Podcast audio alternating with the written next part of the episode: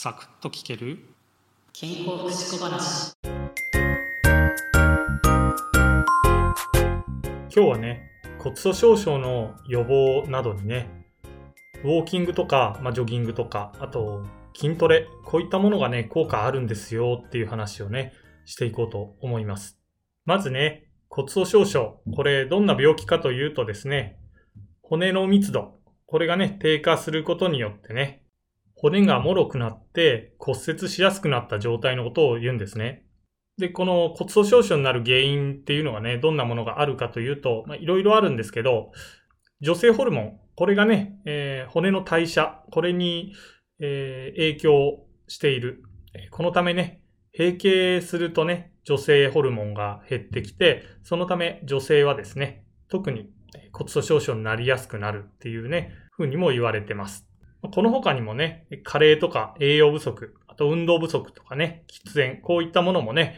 えー、骨粗鬆症の原因になりますし、あとね、ステロイドの長期投与とかですね、抗痙攣薬、あと、えー、SSRI のね、えうつ病とか抗不安薬の治療に使われる薬なんですけど、えー、これの服用によってもね、骨粗鬆症になることがあります。症状としてはね、身長が以前よりも低くなったとか、えー、背中とか腰がね、曲がってきた。あと、背中とか腰にね、えー、痛みを感じることが多くなったっていうものがね、あったりします。気になった方はね、まあ、診療所とか、えー、病院とか受診すればですね、骨密度を測ってくれたりもしますので、え、相談してみるといいかもしれません。検査にはですね、X 線を使って行うデキサ法っていうものとですね、MD 法っていうものあとね、超音波を使う超音波法っていうものがあります。と僕ね、超音波法しかちょっと見たことないんですけど、超音波法はですね、かかととかすねの骨に超音波を当ててね、骨密度測定するので、簡便に、えー、検査行うことできますし、えー、レントゲンのね、被曝もないということで、えー、まあ、仮にね、妊娠された方でも安心してね、受けることができる検査法っていう風になってますね。骨粗鬆症のね、説明がちょっと長くなってしまったんですけど、じゃあここからね、予防についてのね、話をしていきます。まあ、予防でね、やっぱり大事なのはカルシウムを摂取することとですね、あとビタミン D を体内でね、合成することなんですね。でカルシウムの摂取に関しては、えー、時間栄養学、朝食はね、大事ですよっていう話をね、この健康福祉小話始まってね、えー、最初頃にさせてもらってるんですけど、その話の中でも、えー、言ったように、夕方、えー、この時間帯にね、カルシウム摂取する方が吸収率がいいですっていう話させてもらいました。あとね、えー、ビタミン D の合成にはどうしても、えー、太陽の光浴びることが必要になるので、日光浴っていうのもね、えー、大事です。で、こういったものに加えてですね、えー、最初にお話ししたように、ウォーキングとかね、ジョギング、えー、こういったものがね、えー、やっぱり骨粗鬆症の予防にはね、大事だというふうに言われてます。これ、なぜかというとですね、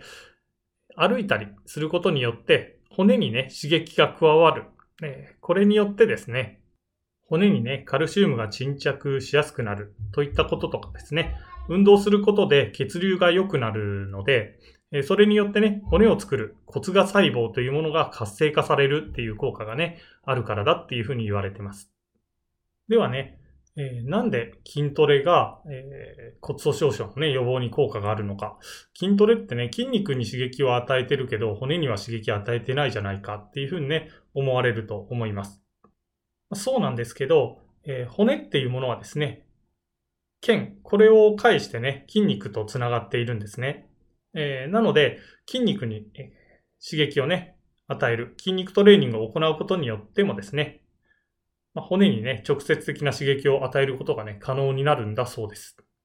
重い重りをですね、持ち上げるたびにですね、筋肉が強く収縮するんですが、それによってね、骨に、えー、刺激が伝わって、これによってね、骨粗鬆症予防ができる。えー、しかもですね、ウォーキングとかジョギングはですね、まあ、足からの刺激になるのでね、どうしても足、下半身中心になってくるんですけど、筋トレはね、全身、えー、行うことができるので、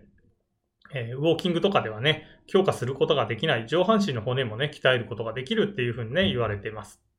じゃあね、骨粗鬆症の予防になるんだから、もうこれやった方がいいよっていうことで、えー今までね、運動してない方が一気に無理をしてしまうとね、それはそれでね、えー体を壊してしまう、えー原因になってきますので、えーまずはね、自分の運動の、えー習慣、体力の状態、えーこういったものを見返していただいて、まずは、まあ自分のね、体に負担のないところから、生活の中にね、運動っていうものを取り入れていってもらえたらいいのかなっていうふうに思います。今回もお聞きいただきありがとうございました。次回もお耳にかかりましょう。